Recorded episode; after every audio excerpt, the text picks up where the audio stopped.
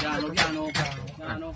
Stiamo ancora lavorando per salvare gli altri due bambini con i quali almeno con uno siamo in, eh, in contatto. La strada di avvicinamento è una strada complicata, e stanno avvicinando progressivamente togliendo le macerie.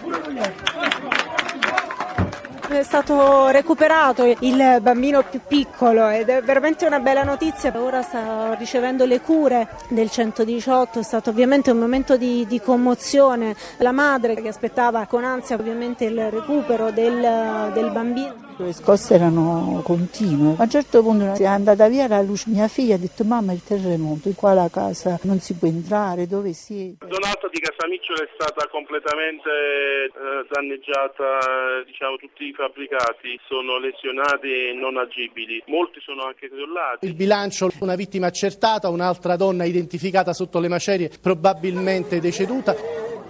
C'è qualcuno dentro? Stai tranquilla, mettiti al centro qua. Bisogna tenere conto che in Italia le scosse spesso sono a coppie, vengono altre scosse, ci vuole molta cautela in questi primi giorni.